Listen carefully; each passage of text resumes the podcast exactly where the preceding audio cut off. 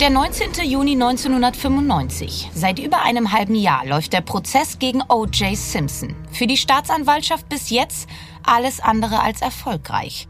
Die Seite von O.J. Simpson bekommt immer mehr Oberwasser. Da setzt Staatsanwalt Christopher Darden an jenem 19. Juni 1995 alles auf eine Karte. Er tritt an das Rednerpult des Gerichtssaals in Downtown Los Angeles. Darden möchte, dass O.J. ein paar Handschuhe anprobiert. Jenes Paar, von dem ein Handschuh am Tatort und der andere auf dem Anwesen des Angeklagten Simpson gefunden wurde.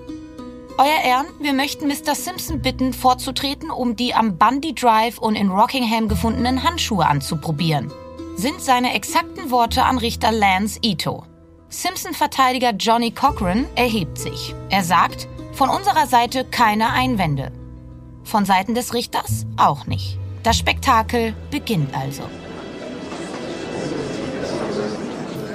Es wird unruhig im Saal. Nach Monaten, in denen DNA-Analysen von etlichen Experten wissenschaftlich haarklein seziert wurden, passiert nun endlich mal etwas Handfestes. Etwas, für das die Geschworenen kein abgeschlossenes Chemiestudium benötigen, um es zu verstehen. Ein Polizist reicht Simpson zwei weiße Stoffhandschuhe. Die soll er überziehen, damit die Beweismittel nicht kontaminiert werden. Staatsanwalt Darden zieht einen weißen Gummihandschuh über seine rechte Hand. Er geht zwischen die Jurybank und den Platz des Richters. Dort liegen die Handschuhe exponiert auf der Ablagefläche des Zeugenstands. Darden ergreift mit der rechten Hand beide Handschuhe, geht mit ihnen zu OJ, der zwischen seinen Anwälten sitzt. Darden überreicht dem Angeklagten die Handschuhe.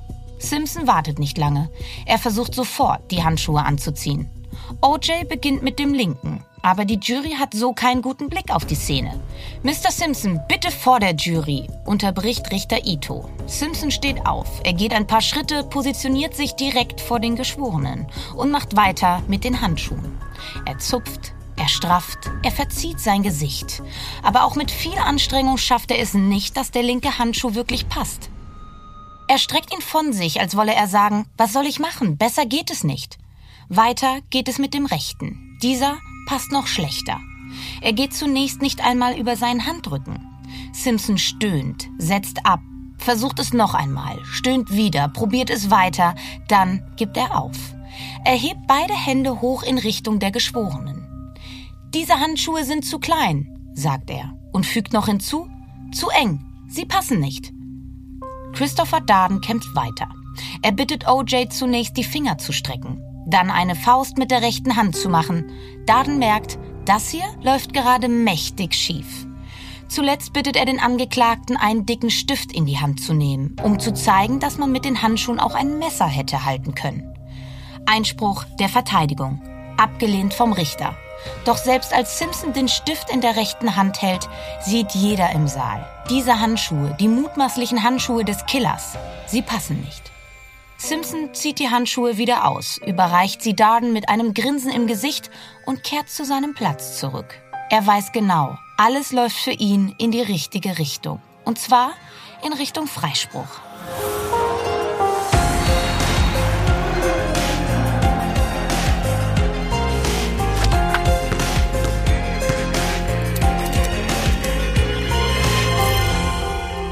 Und damit herzlich willkommen zur zweiten Folge im Fall O.J. Simpson. Auch für Daniel und mich ist das heute eine Premiere. Der Fall O.J. Simpson ist unsere erste Doppelfolge bei Playing Dirty. Aber wenn ein Fall doppelte Aufmerksamkeit verdient hat, ja, dann wohl dieser Jahrhundertfall. Er ist ja praktisch die Mutter aller True Crime Fälle. Zum ersten Mal ist die Öffentlichkeit, ja die Weltöffentlichkeit live dabei, wenn einer der prominentesten Menschen der USA gesucht, gejagt, verhaftet und wegen Mordes angeklagt wird. Genau bis zu diesem Punkt ging unsere erste Folge. Wenn ihr erstmal wissen wollt, wie O.J. Simpson zu einem der besten Footballspieler aller Zeiten und zum Superstar geworden ist und schlussendlich zum mutmaßlichen Mörder, dann hört unbedingt zunächst unsere erste Folge. Darin erzählen wir auch, wie sich OJ und Nicole kennengelernt, geheiratet und wieder getrennt haben. Eine, wie wir Hobbypsychologen sagen, toxische Beziehung durch und durch. Sie endet an diesem schicksalhaften Abend des 12. Juni 1994. Der Abend, an dem Nicole Simpson bestialisch ermordet wird. Genau wie ihr Bekannter Ron Goldman. Ja, da war schon mächtig was los in unserer ersten Folge. Wie geht's dir denn, Daniel? Hast du dich erholt und irgendwie neue Kräfte sammeln können? Ja, die Kräfte sind wieder gesammelt. Ich bin wieder einigermaßen fit. Aber du hast natürlich recht. Das war wirklich anstrengend, zumindest auf eine Art und Weise. Und es war wirklich eine große Ereignisdichte, die wir da in unserer ersten Folge hatten, die ich auch nicht mehr so im Kopf hatte. Also auch viele Details, die wir da nochmal erzählt haben, die mir nicht so bewusst waren, nicht mehr bewusst gewesen sind, wie zum Beispiel, dass Nicole eine deutsche Mutter gehabt hat oder dass O.J. Simpsons Vater in San Francisco eine bekannte Drag Queen gewesen ist. Oder genauso, dass es im Fort Bronco bei der Verfolgungsjagd OJ gar nicht am Steuer gesessen hat, sondern ein Bekannter, ein Freund von ihm. Also alles so Details, die wir in der ersten Folge hatten, die mir wirklich nicht mehr so im Kopf gewesen sind. Genauso mit dem Reisepass, dem Bargeld und dem Aufklebeschnurrbart, den man dann auf der Rückbahn des Fort Broncos gefunden hat. Also es war bis hierhin schon relativ verrückt, würde ich mal sagen. Aber ich glaube, es geht auch genauso weiter. Ja, genau. An diesem Punkt geht es nämlich jetzt weiter. OJ ist nach einer wilden Verfolgungsjagd durch halb LA von der Polizei verhaftet worden. Quasi vor den Augen der Weltöffentlichkeit. Und die wartet nun darauf, dass der Prozess des Jahrhunderts endlich beginnt.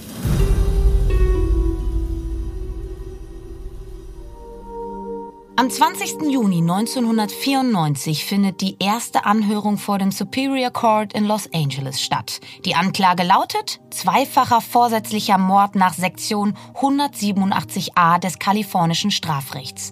Als das Gericht ihn fragt, auf was er plädieren würde, antwortet er mit den Worten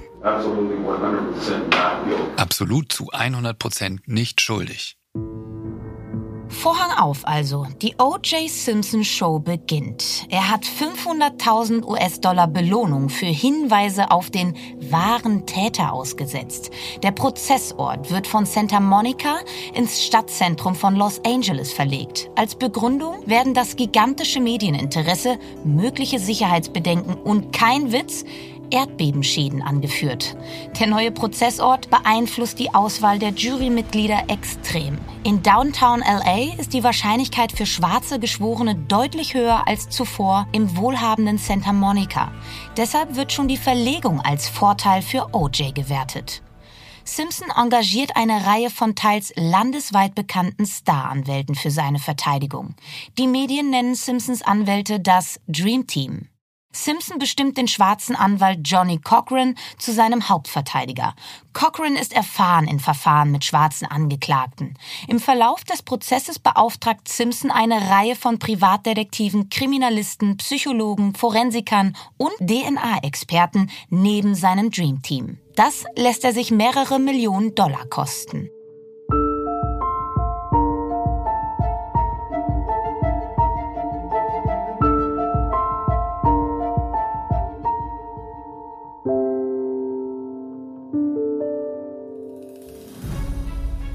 Das Dream Team steht zum Prozessauftakt einer überwältigenden Beweislast gegenüber. Von Anfang an zielt die Verteidigungsstrategie nicht darauf ab, Simpsons Unschuld zu beweisen. Das Hauptziel ist es, Zweifel zu säen, die einen Freispruch nach dem Standard des sogenannten berechtigten Zweifels erzwingen sollen.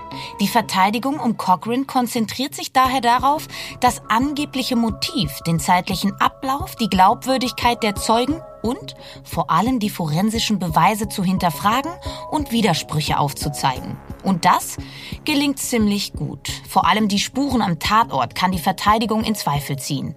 Simpsons Anwälte können darlegen, dass beim Sichern der Spuren in jener Nacht teilweise blankes Chaos am Tatort geherrscht habe und die Ermittler viele kriminaltechnische Standards nicht beachtet hätten.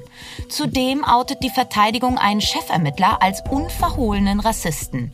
Sie spielt Tonbänder ab, auf denen der Ermittler mehrfach das N-Wort benutzt und Schwarze per se als kriminell bezeichnet, die man beseitigen müsse. So ein Ermittler habe dann auch ein großes Interesse, einen schwarzen Menschen unter Mordverdacht auch ins Gefängnis zu bringen, so die Schlussfolgerung der Verteidigung. Die Staatsanwaltschaft setzt indes auf Fakten. Sie versucht, die Jury mit sehr detaillierten wissenschaftlichen Belegen zu überzeugen, was bei vielen Geschworenen allerdings irgendwann ermüdend wirkt.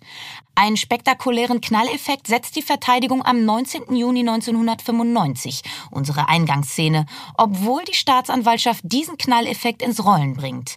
Es ist Staatsanwalt Christopher Darden, der O.J. Simpson auffordert, die Handschuhe anzuprobieren, von denen einer am Tatort und der andere auf dem Anwesen von Simpson gefunden wurde. Der Richter stimmt zu.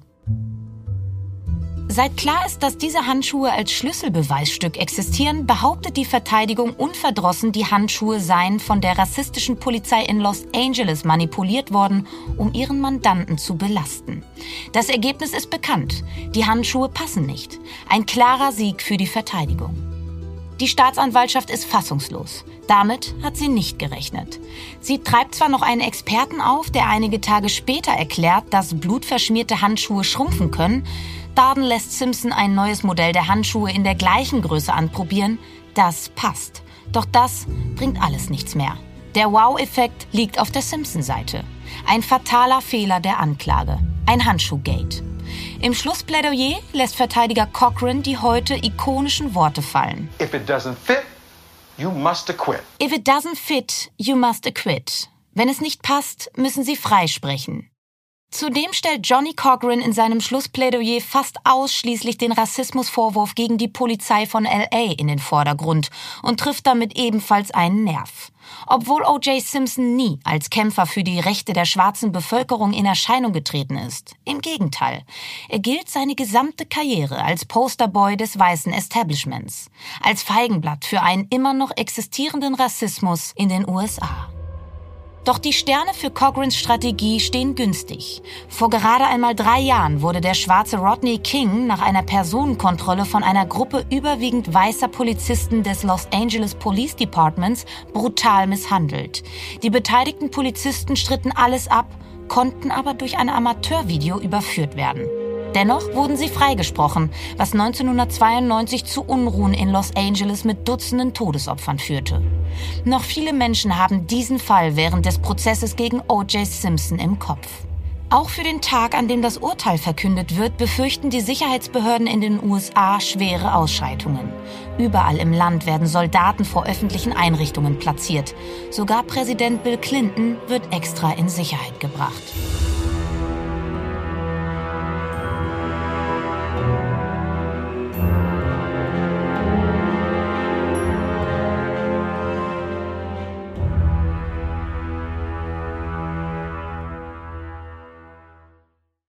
Am 3. Oktober 1995 ist es dann soweit. Das Gericht verkündet das Urteil gegen Orenthal James Simpson. Es wird auf allen führenden amerikanischen TV-Kanälen parallel übertragen. 150 Millionen Amerikaner sind live dabei. In der Angelegenheit der Einwohner des Staates Kalifornien gegen Orenthal James Simpson. Wir, die Geschworenen in der oben genannten Klage, befinden den Angeklagten Orenthal James Simpson für nicht schuldig des Verbrechens des Mordes in Verletzung des Strafgesetzbuches, eines Verbrechens an Nicole Brown Simpson, einem menschlichen Wesen, wie es im ersten Punkt der Anklage angeklagt ist nicht schuldig. Die zwölfköpfige Jury spricht O.J. Simpson einstimmig in allen Anklagepunkten frei. Ein Hammer, eine Sensation, ein Skandal? Wie müssen wir das nun bewerten, Daniel? Der Hammer, Sensation, das finde ich schon eigentlich gar nicht so schlechte Einordnungen. Was wir natürlich noch sagen müssen, es gibt noch wirklich zahlreiche andere Beweise. Also wir konnten hier auch gar nicht alles darlegen, was gegen OJ gesprochen hat. Da würde auch selbst nur unsere Doppelfolge nicht reichen. Da bräuchten wir zehn Folgen dazu, um wirklich auf jeden Beweis einzugehen.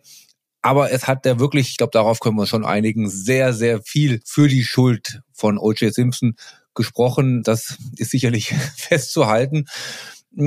Dennoch tue ich mich schwer, in dem Fall so ein klares juristisches Urteil zu sprechen, gerade weil ich dann doch auch nicht vom Fach bin.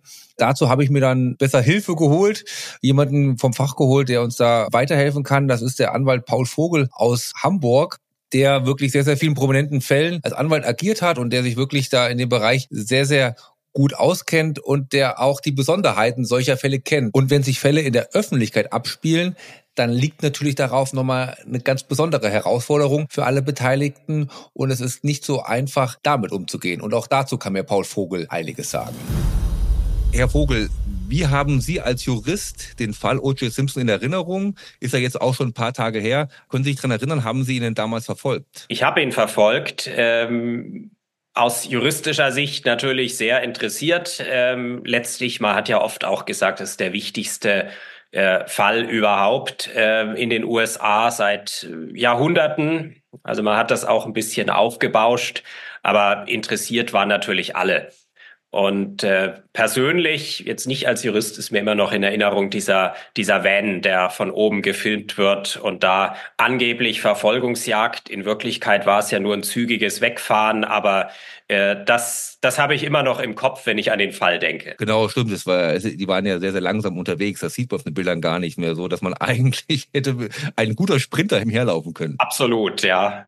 Ähm, der Fall ist ja bis heute ein Fall mit wirklich sehr viel in der Interpretationsspielraum. Das ist natürlich immer schwierig, ein bisschen zu sagen, weil ähm, im Vorgespräch haben wir ja auch schon mal darauf gekommen, dass natürlich dann ähm, fünf Folgen zu dieser Frage äh, füllen könnten. Aber kann man es aus Ihrer Sicht so pauschal sagen? Ist der Freispruch für O.J. Simpson irgendwo auch ein Zeichen für ein funktionierendes Rechtssystem oder eher ein Zeichen für das Versagen eines Rechtssystems? Es ist ganz schwer, das pauschal äh, zu sagen, aber im Endeffekt äh, richtige Zweifel hat man eigentlich dann, wenn es um irgendwelche Schnellgerichte geht, wenn sich jemand keine Mühe gegeben hat und aus nicht nachvollziehbaren Gründen innerhalb kürzester Zeit äh, dann in, in die eine oder andere Richtung entschieden wird. Und das haben wir hier ja nicht. Also das Ergebnis war sicherlich für viele überraschend, aber es war ein Ergebnis, was man im, im Rechtsstaat auf jeden Fall erwarten kann. Gerade Stichwort äh,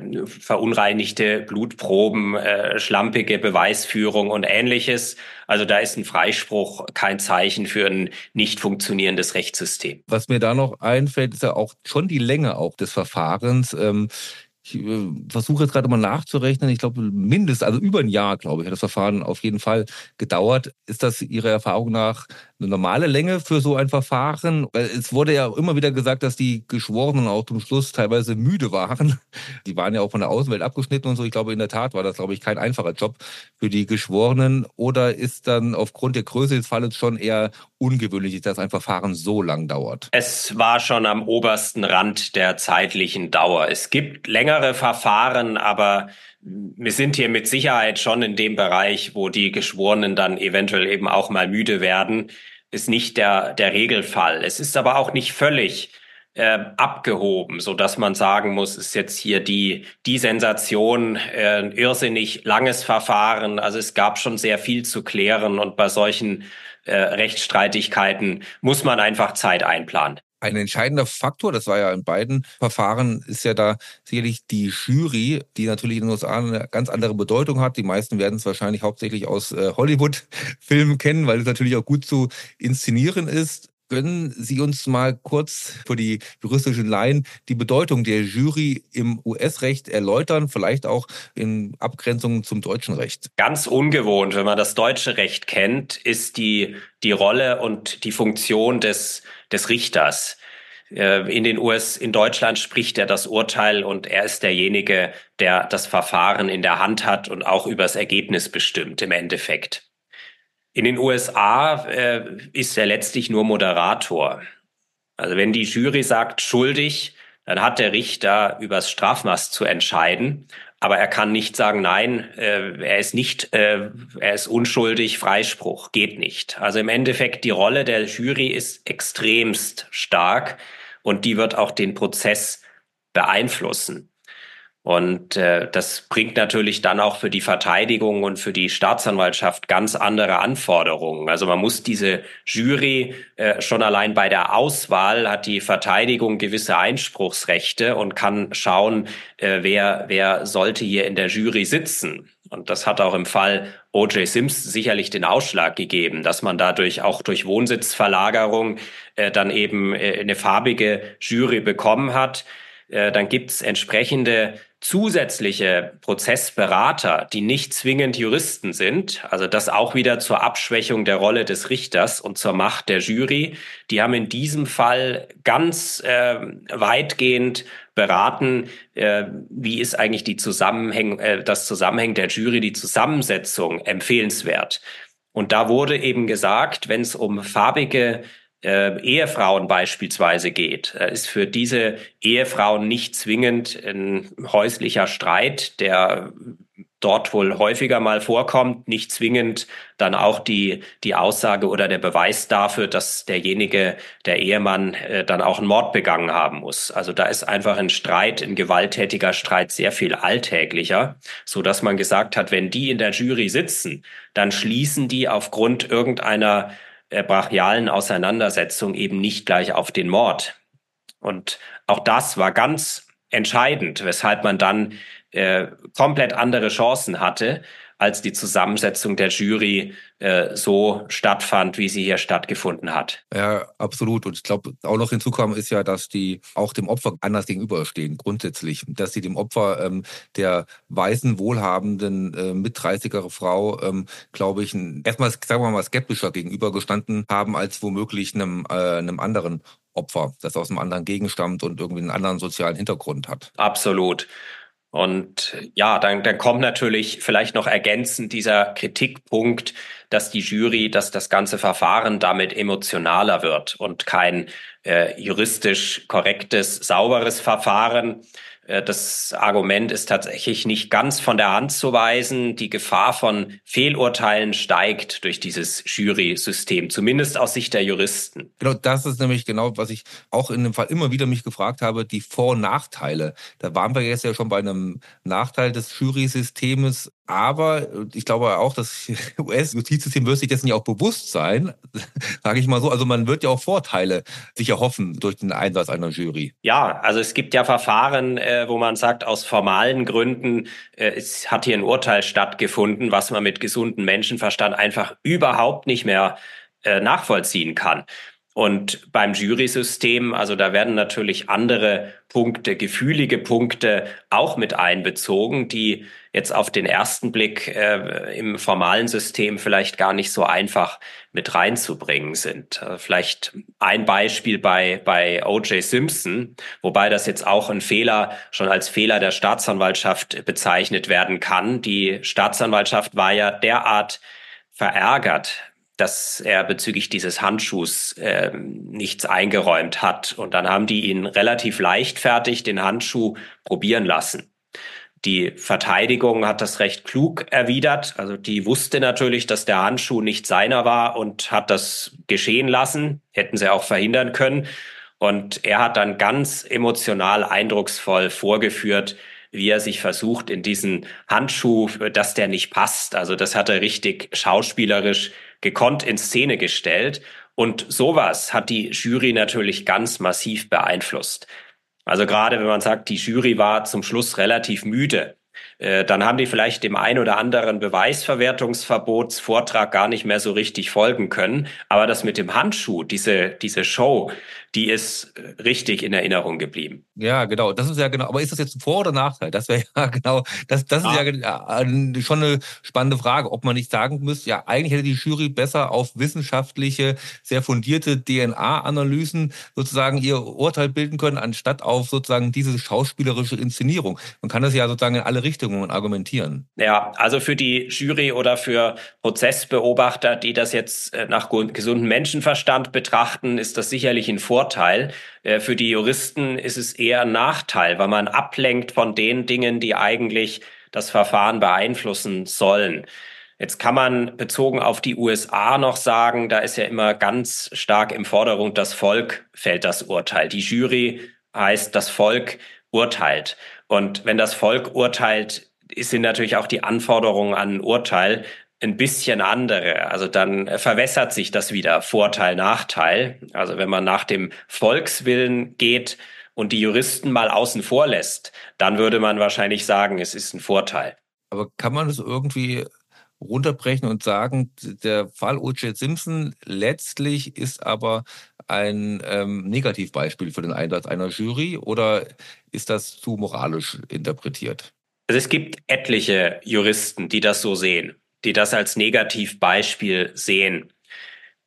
Ich halte das für etwas ähm, schwierig. Also man kann sich hier wochenlang ähm, unterhalten und beide Seiten gut vertreten. Ich denke, es ist in, in vielerlei Richtungen möglich, hier seine Sichtweise zu vertreten. Kann man es runterbrechen, den Fall sozusagen auf Deutschland, weil es ja da sicherlich, wie Sie ja äh, uns erklärt haben, dass da der Richter das Urteil gesprochen hätte. Man hat schon das Gefühl, dass wenn dieser Fall sagen vor dem deutschen Gericht stattgefunden hätte, dass die Wahrscheinlichkeit sehr, sehr viel größer gewesen wäre, dass er schuldig gesprochen worden wäre, O.J. Simpson. Ja, es ist äh, einerseits dieses emotionale Moment ist nicht da. Also man wird mit Sicherheit ausschließen können, dass ein Richter sich von so einer Handschuhshow beeindrucken lässt. Der wird eher ganz kalt und ganz äh, differenziert die einzelnen Beweise betrachten. Und äh, da sind natürlich ganz andere Entscheidungen dann möglich. Ähm, Im Ergebnis bin ich mir da allerdings gar nicht so sicher, denn Beweise in dem Sinne gab es ja eigentlich gar nicht. Wir hatten Indizien. Indizien sind zwar auch Beweise, aber im Endeffekt äh, spricht man da von Beweisketten. Aber es gab ja so viele, so unglaublich viele. Es gab unglaublich viele. Äh, wenn ich aber unglaublich viele Alternativangebote liefere für diese Indizien, und das hat ja die Verteidigung äh, eindrucksvoll gemacht, die hat ja zu jeder einzelnen Sache auch dargelegt, warum dieses Indiz eigentlich überhaupt nichts wert ist oder dass es anders gelaufen sein könnte. Und da kann es durchaus auch sein, dass ein Richter dann sagt, das sind zwar Indizien, Indizienprozesse sind immer schwierig und schwer vorhersehbar.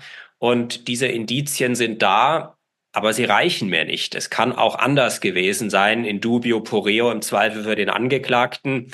Also insofern eine absolute Sicherheit in der Verurteilung würde ich in Deutschland hier auch nicht sehen. Gerade bei den vielen Verfahrensfehlern, die Blutkonserven, die äh, Dinge, dass bestimmte Spuren nur einseitig geprüft wurden. Es sind so viele Punkte, äh, wo man als guter Verteidiger ansetzen kann. Äh, das kann man sicherlich ja vielleicht schon abschließend nochmal sagen, dass die Verteidigung von O.J. Simpson ja auch als Dream Team bezeichnet, zumindest diese Einordnung standgehalten hat. Also die Verteidigung, wer aus so einem Verfahren dann als äh, freigesprochen wird, kann man schon runterbrechen, hat einen guten Job gemacht, oder? Die Verteidigung hat einen guten Job gemacht, auf jeden Fall. Und sie hat auch die richtige Prozessberaterin hinzugezogen. Stichwort Auswahl der Jury.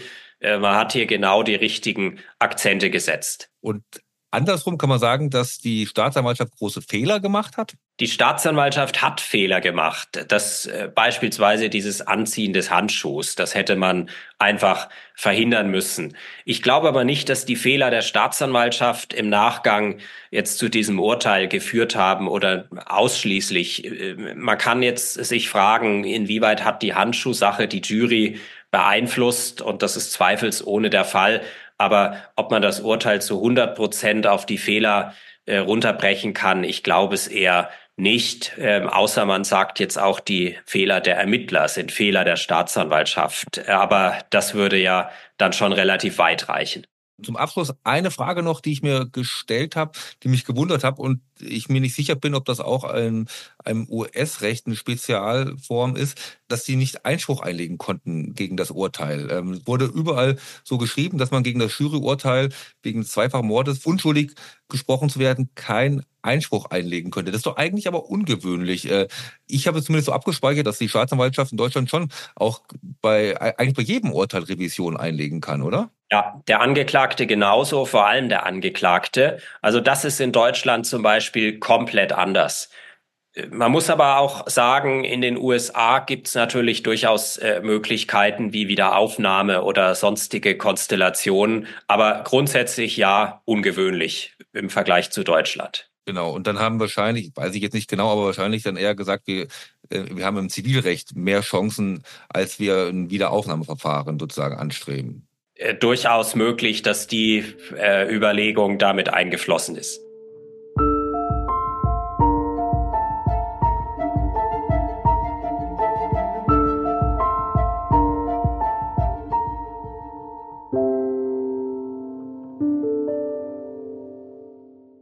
Absoluter Wahnsinn, was in diesem Fall alles reinspielt. Hier kann man wirklich sagen, es ist eben nicht nur alles schwarz oder weiß. Und diese Phrase kann man nun hier wirklich in alle möglichen Richtungen interpretieren. Den Teil, zu dem wir jetzt kommen, nennen Daniel und ich für uns immer das Nachspiel. Hier beschäftigen wir uns mit den Auswirkungen eines Falls, mit dem Echo, das ein Fall ausgelöst hat. Bei O.J. Simpson ist aber selbst das Nachspiel ein sehr besonderes. Die befürchteten Krawalle bleiben aus. Irgendwie scheint das ganze Land auch froh zu sein, dass dieser Mammutprozess vorbei ist. Am härtesten trifft das Urteil natürlich die Angehörigen von Nicole Simpson und Ron Goldman. Sie wollen das Urteil nicht akzeptieren. Gegen das Juryurteil im Strafprozess können sie, wie wir ja auch von Paul Vogel gehört haben, nach kalifornischem Gesetz keine Berufung mehr einlegen. Das Urteil ist sofort rechtskräftig. Daher entschließen sich die Familien 1996 gemeinsam eine Zivilklage einzureichen. Im Gegensatz zum Mordprozess muss das Juryurteil in einem kalifornischen Zivilprozess nicht einstimmig ausfallen. Neun von zwölf Geschworenen können eine Verurteilung herbeiführen, wenn sie von der Schuld des Angeklagten überzeugt sind. Und genau das passiert. Dieser Zivilprozess endet mit einem einstimmigen Schuldspruch und dem Zuspruch von Schadensersatz in Höhe von 33,5 Millionen US-Dollar an beide Familien. Simpson meldet direkt nach dem Urteil Privatinsolvenz an. Er zieht nach Florida, um seine Rente vor der Fändung zu schützen. Soweit dieser Teil der OJ-Saga von mir im Schnelldurchlauf. Aber natürlich wirft auch dieser Prozess jede Menge Fragen auf. Unschuldig im Mordprozess? Schuldig nach Zivilrecht? Das klingt wahrscheinlich nicht nur für mich irgendwie seltsam. Daher hat Daniel genau über diesen Aspekt nochmal mit Anwalt Paul Vogel gesprochen. Am Anfang fand ich sogar abstrus zu sagen, strafrechtlich ist jemand freigesprochen und zivilrechtlich wird er schuldig gesprochen mit einem immens hohen Schadensersatz, also über 30 Millionen Euro oder Dollar. Ich glaube auf jeden Fall mit einer sehr hohen Summe. Das klingt widersprüchlich ist sowas auch in Deutschland denkbar und schrägstrich in den USA Usus? Es ist zunächst mal äh, nicht völlig ungewöhnlich. Es ist in Deutschland auch denkbar, wenn auch nicht der Regelfall. Passiert selten. Ähm, man kann das aber sehr gut nachvollziehen. Ich will Sie da jetzt nicht mit juristischen Grundsatzdiskussionen langweilen, aber im Endeffekt, äh, es gibt strafrechtlich gesehen eine Verantwortlichkeit, äh, die, die man eben für die Begehung einer bestimmten Tat haben kann. Und es kann schon Konstellationen geben, dass jemand einfach zwar ursächlich war, also er hat den Tod eines Menschen herbeigeführt und muss eben zivilrechtlich dann auch zahlen. Ähm, er ist aber vielleicht ähm, in strafrechtlicher Hinsicht nicht verantwortlich gewesen, so dass man ihm strafrechtlich diesen Vorwurf nicht machen kann, auch wenn man sagen muss, zivilrechtlich ist er eben einfach die Ursache gewesen und fürs Zivilrecht reicht in den meisten Fällen die Ursache auch aus. Und äh, dadurch ist das dann schon erklärbar, dass wir hier zwei verschiedene Richtungen haben. Zumal im US-Strafrecht gibt es dann auch noch äh, Spezialdiskussionen, äh, was die Ursächlichkeit bedeutet. Ähm, eine überwiegende Wahrscheinlichkeit, kein vernünftiger Zweifel und so weiter. Ähm, also das ist dann äh, nochmal eine ganz andere Sache, die man vom Zivilrecht deutlich abgrenzen muss. Was ich mich auch gefragt habe in der Beschäftigung der Folge, dann bitte jetzt nicht juristisch lachen. Ähm, zivilrechtlich hätte er aber niemals ins Gefängnis gehen können, oder? Sozusagen, dass wenn ein Bürger einen Bürger verklagt, da gibt es die Möglichkeit nicht, dass man ins Gefängnis geht. Äh, da gibt's äh, horrende Strafzahlungen und wenn man die nicht leisten kann, ist dann auch von Land zu Land unterschiedlich, was man vielleicht noch für andere Sanktionen hat, also behördliche äh, Strafzahlungen, da ist es ja immer gleich so, selbst wenn die finanzieller Natur sind, dann gibt's Gefängnis, wenn man die nicht ableisten kann. Zivilrechtlich ist das einfach nur eine, eine Forderung. Das heißt, man kann Insolvenz machen oder ähnliches. Dann kommt die Diskussion wieder, was war mit seinen Vermögenswerten? Die waren ja teilweise geschützt, das Haus und so weiter. Deshalb konnte er auch noch relativ entspannt äh, weiterleben. Aber Gefängnis ist in solchen Fällen äh, nicht äh, die Sanktion. Wir haben aber immer noch ordentlich Nachspielzeit auf der Uhr, denn das Kapitel O.J. Simpson gegen die Justiz ist immer noch nicht beendet. Im Jahr 2007 geht es in die nächste Runde, diesmal in Las Vegas. In einem der vielen schmucklosen Low-Budget-Hotels der Glücksspielmetropole, dem Palace Station, kommt es am 13. September 2007 zu einem heftigen Streit zwischen den Gästen und sechs weiteren Männern. Die beiden Unruhestifter heißen Alfred Beardley und Bruce Fromong. Sie handeln mit Originaldevotionalien aus allen möglichen Bereichen. Politik, Sport, Entertainment. Egal ob es der Stift ist, mit dem ein Politiker ein wichtiges Gesetz unterschrieben, ein Trikot, in dem ein Sportler eine Meisterschaft entschieden oder die Boxhandschuhe, die Sylvester Stallone als Rocky getragen hat. In den USA gibt es für all das einen großen Markt. Und natürlich gehört alles rund um den Fall O.J. Simpson auch zu diesem Markt. Beardley und Fromong haben diverse Simpson-Memorabilia in ihrem Portfolio. Etwa jenen hellbeigen Anzug, den Simpson 1995 bei seinem Freispruch im Gerichtssaal trug. Die Auseinandersetzung in dem Billighotel in Las Vegas ist eigentlich nur eine Randspalte in den Nachrichten. Eigentlich. Doch einer der anderen Männer, die in dem Hotelzimmer aufkreuzen, ist Orenthal James Simpson selbst. Und der macht seinem Ruf als Choleriker mal wieder alle Ehre. Er brüllt Beardley und Fromong an und fordert seine Sachen zurück. Du Wichser, sagt er immer wieder und wird schnell konkreter. Denkst du etwa, du kannst meinen Scheiß klauen und verkaufen? Warum man den Wortlaut so genau kennt? Ein Mann aus der Simpson-Truppe lässt heimlich ein Tonband mitlaufen. Schusswaffen werden gezückt. Mit mehreren Kartons Beute verlässt die Truppe um OJ das Palace Station. Schon einen Tag später wird Simpson am Pool liegend verhaftet. Er wird in zehn Punkten angeklagt. Diesmal hat er nicht so viel Glück mit dem Votum der Jury. Das fällt am 5. Dezember 2008 sehr eindeutig aus.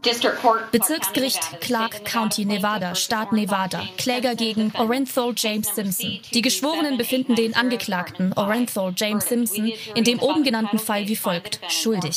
Verschwörung zur Begehung eines Verbrechens. Schuldig. Verschwörung zur Begehung einer Entführung. Schuldig. Verschwörung zur Begehung eines Raubüberfalls. Schuldig. Anklage wegen Einbruchdiebstahls im Besitz einer tödlichen Waffe. Schuldig.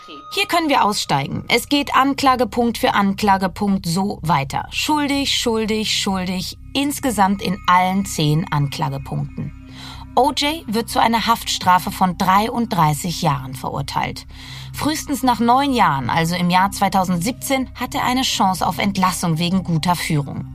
Er rückt in das Lovelock Correctional Center in Nevada ein. 2010 legt Simpson erfolglos Berufung ein. Ein Wiederaufnahmeverfahren vor dem Strafgericht in Las Vegas scheitert ebenfalls. Für viele ist es eine Genugtuung. Nun gibt es ihn also doch noch, den Häftling O.J. Simpson.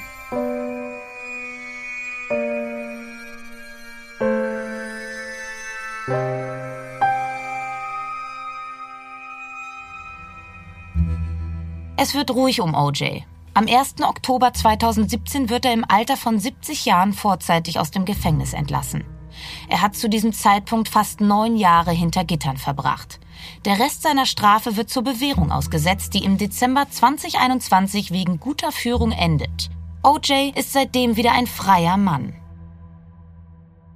So, das war ein ziemlich langes Nachspiel. Haben wir denn jetzt auch alles Wichtige zu diesem Fall erwähnt, Daniel? Natürlich nicht. Denn es zählt genau wieder das, was ich vorhin schon gesagt habe.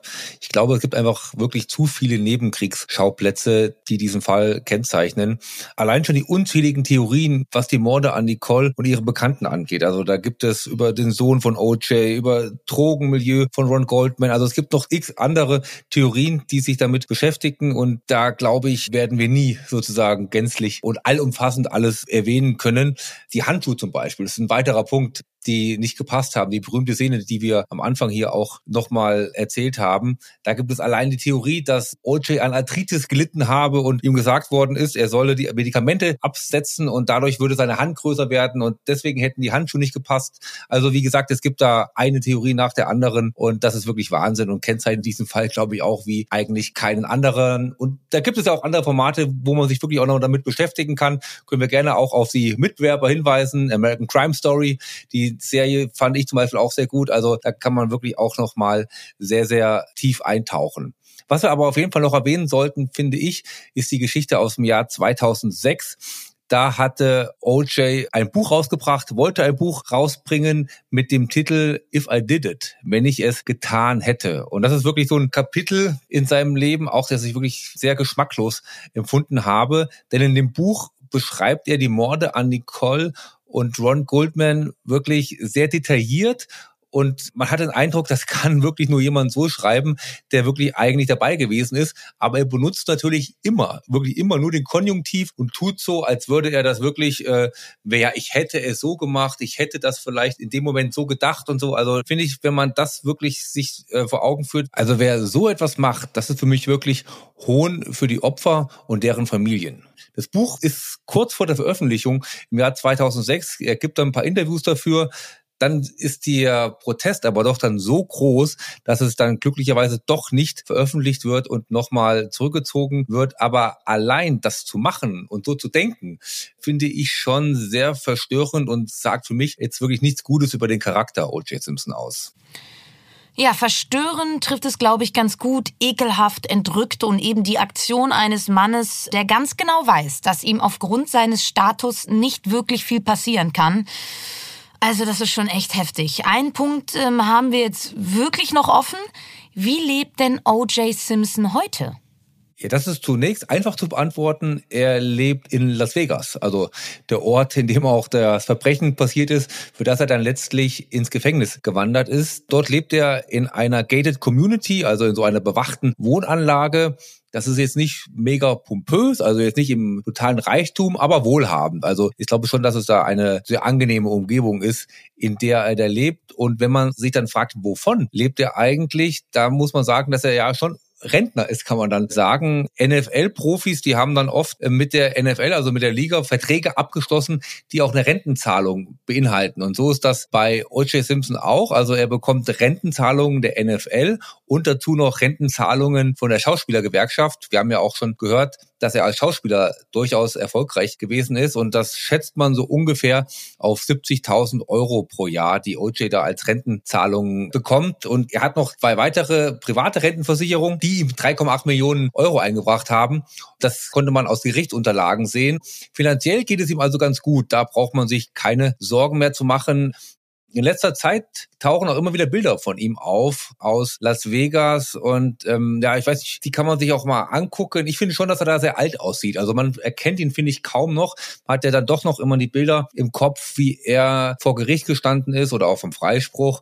Und ähm, heute als 76-jähriger Mann finde ich doch schon, dass er sehr alt aussieht und auch gebrechlich. Also von sportlichem Superstar sprechen diese Bilder zumindest nicht. Er ist auch in den sozialen Medien relativ aktiv, meldet sich zu allen möglichen Themen immer wieder mal auf Twitter oder auf X, wie es ja jetzt heißt, aber auch ist schon ein bisschen wirr, ein bisschen krude, was er da manchmal so sagt. Also ernst genommen in den USA wird er eigentlich nicht mehr so wirklich. Also er ist jetzt auch in Las Vegas, das kann man glaube ich schon sagen, auf dem Abstellgleis.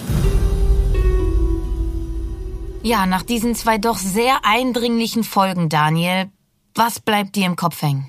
Ja, ich muss wirklich leider sagen, doch Wut. Also ich würde mich sonst eigentlich als friedliebende Menschen bezeichnen, aber die Beschäftigung jetzt mit OJ und dem ganzen Fall, die hat mich doch wütend gemacht in bestimmten Teilen. Und da muss ich schon sagen, wütend auf einige Journalisten und Podcast-Kollegen. Ich versuche auch da immer relativ vorsichtig zu sein mit so Kritik an Kollegen. Ich meine, jeder macht den Job äh, nach seinem besten Gewissen und ich bin mir sicher, man wird auch bei uns Fehler finden, man wird auch bei unseren beiden OJ-Folgen Fehler finden. Aber in der Recherche zu dem OJ-Fall war ich doch teilweise erstaunt bis fassungslos, wie manche Kolleginnen da vorgegangen sind. Also ich habe schon immer wieder das Gefühl gehabt, man startet diesen gesamten Fall mit einer großen Überheblichkeit. Also man hat vorher sich schon ein Urteil gebildet und will eigentlich dieses Urteil nur noch belegen. Also man wertet damit auch die Beteiligten damals, finde ich, so extrem ab, sei es die Staatsanwaltschaft, sei es die Richter und alle, die auch im Justizsystem mit dem Fall betraut sind. Also ich glaube nun schon, dass das keine Idioten gewesen sind,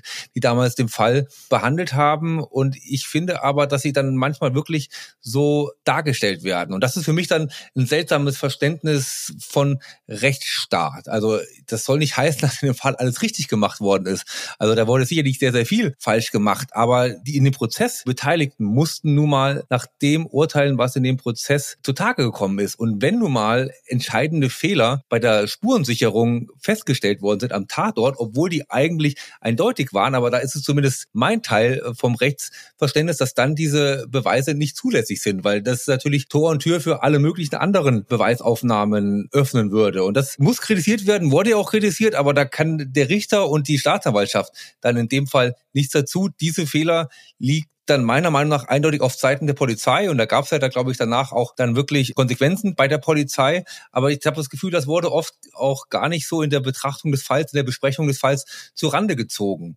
Und ein weiterer Punkt, der mich wirklich auch immer stört ein bisschen, ist diese Heiligsprechung der Opfer. Natürlich soll dieser Fall, die Opfer, das ist ein grausames Verbrechen, was da passiert ist. Aber ich finde, man darf auch bestimmtes Verhalten der Opfer kritisieren. Und auch bei Nicole Simpson sind manche Sachen, die ich in ihrem Verhalten einfach nicht so richtig verstanden habe. Kann man dann psychologisch sicherlich auch beurteilen oder gibt es vielleicht auch Gründe für, aber sie jetzt durchweg nur als positiv, als die beste Mutter aller Zeiten, die beste Ehefrau aller Zeiten darzustellen. Das kommt bei mir doch bei manchen Kollegen immer wieder durch und kann ich auch nicht so ganz nachvollziehen und verstehe ich auch nicht. Und hat für mich auch manchmal nicht so richtig mit journalistischer Sorgfaltspflicht zu tun. Und nochmal, das heißt nicht, dass dieses Verbrechen absolut grausam gewesen ist und dass es irgendwie rechtfertigt, was mit dieser Frau passiert ist.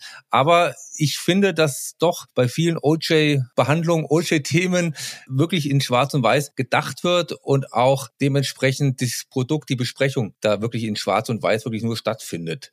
Und das, ja, muss ich wirklich sagen, macht mich bis jetzt ein bisschen wütend. Und ich gucke zu dir, Lena, und frage mich doch dann, ob du ein bisschen meine Wut in diesem Fall verstehen kannst. Ja, also in Teilen ja, weil mein journalistisches Herz natürlich auch immer nach äh, Differenziertheit und auch einer faktenbasierten und nicht ausschließlich emotionalen Auseinandersetzung strebt. Aber ich muss auch sagen, dass mich als Frau so ein Fall, wo die Fakten und Beweise, der Kontext und die Vorgeschichte so unumstritten klar und eindeutig ist, auch primär wütend und emotional werden lässt. Ähm, dass die Jury einstimmig für nicht schuldig gestimmt hat, das ist das, was mich am Ende komplett fassungslos macht. Und mir fällt da wirklich auch nur ein Satz zu ein. Liebe macht blind. Sie wollten es glauben, dass OJ unschuldig ist, weil das doch ihr Held, ihr unantastbarer Held war. Die Jury war von ihren Emotionen gefesselt, wie vielleicht auch die vielen Podcast-KollegInnen von uns, nur halt in einer anderen Ausprägung. So kann ich es für mich irgendwie zusammenfassen. Jetzt mal abgesehen von deiner Wut, Daniel. Was nimmst du denn noch mit von unserer Doppelfolge? Ja mal wieder die Trennung zwischen Sportstar und Mensch. Also wie du ja gesagt hast, jetzt mal unabhängig von dem Mordprozess gesehen, mein Eindruck ist wirklich, O.J. Simpson ist kein sympathischer Mensch. Also nach außen wurde er als Superstar gefeiert, aber sein Charakter, der war, glaube ich, oder ist es ja dann sehr wahrscheinlich bis heute, nicht annähernd Superstar-reif. Also da sollten wir wirklich genau hinschauen und diese Trennung finde ich immer wieder fragen oder sage ich es andersrum. Man sollte es nicht voraussetzen, dass es so ist, dass ein Superstar immer automatisch ein sympathischer Mensch ist, sondern dass man dieses wirklich immer wieder hinterfragen muss. Also O.J. Simpson ist für mich ein außerordentlich talentierter Sportler gewesen, wirklich außergewöhnlich, aber mehr nicht. Und zu einem Superstar gehört für mich eben mehr. Und dieses mehr kann ich bei O.J. Simpson aber wirklich in keinerlei Hinsicht finden. Was für Gedanken schwören dir denn zum Schluss unserer Doppelfolge noch im Kopf herum? Für mich bleibt bei aller Hochachtung vor dem Rechtsstaat trotzdem unser Folgentitel Das Maß aller Dinge. Freigesprochen und doch für immer schuldig. Damit beenden wir unsere erste Doppelfolge bei Playing Dirty. Der unglaubliche Fall O.J. Simpson kommt damit bei uns zu den Akten. Nächste Woche widmen wir uns dann einem Fall, der, und das überrascht nicht wirklich, nicht derart in der Öffentlichkeit gestanden hat, dessen Zutaten aber dennoch unglaublich spektakulär sind. Es geht um eine serbische Basketball-Nationalspielerin, eine Liebe à la Bonnie und Clyde, einen Gefängnisausbruch sowie eine international agierende Bande, die sich Pink Panther nennt und auf Juwelenraub in ganz großem Stil spezialisiert ist. Neugierig? Ja, das will ich doch meinen. Dann seid auch nächste Woche wieder beim neuesten Playing Dirty Fall mit dabei. Bis dahin, tschüss und wir hören uns.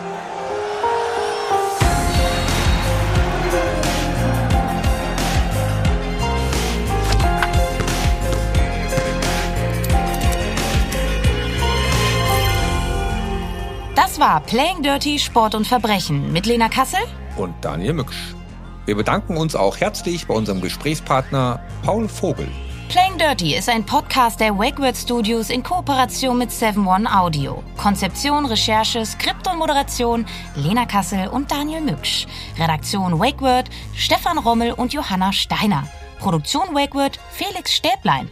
Projektleitung Wakeword Annabel Rühlemann.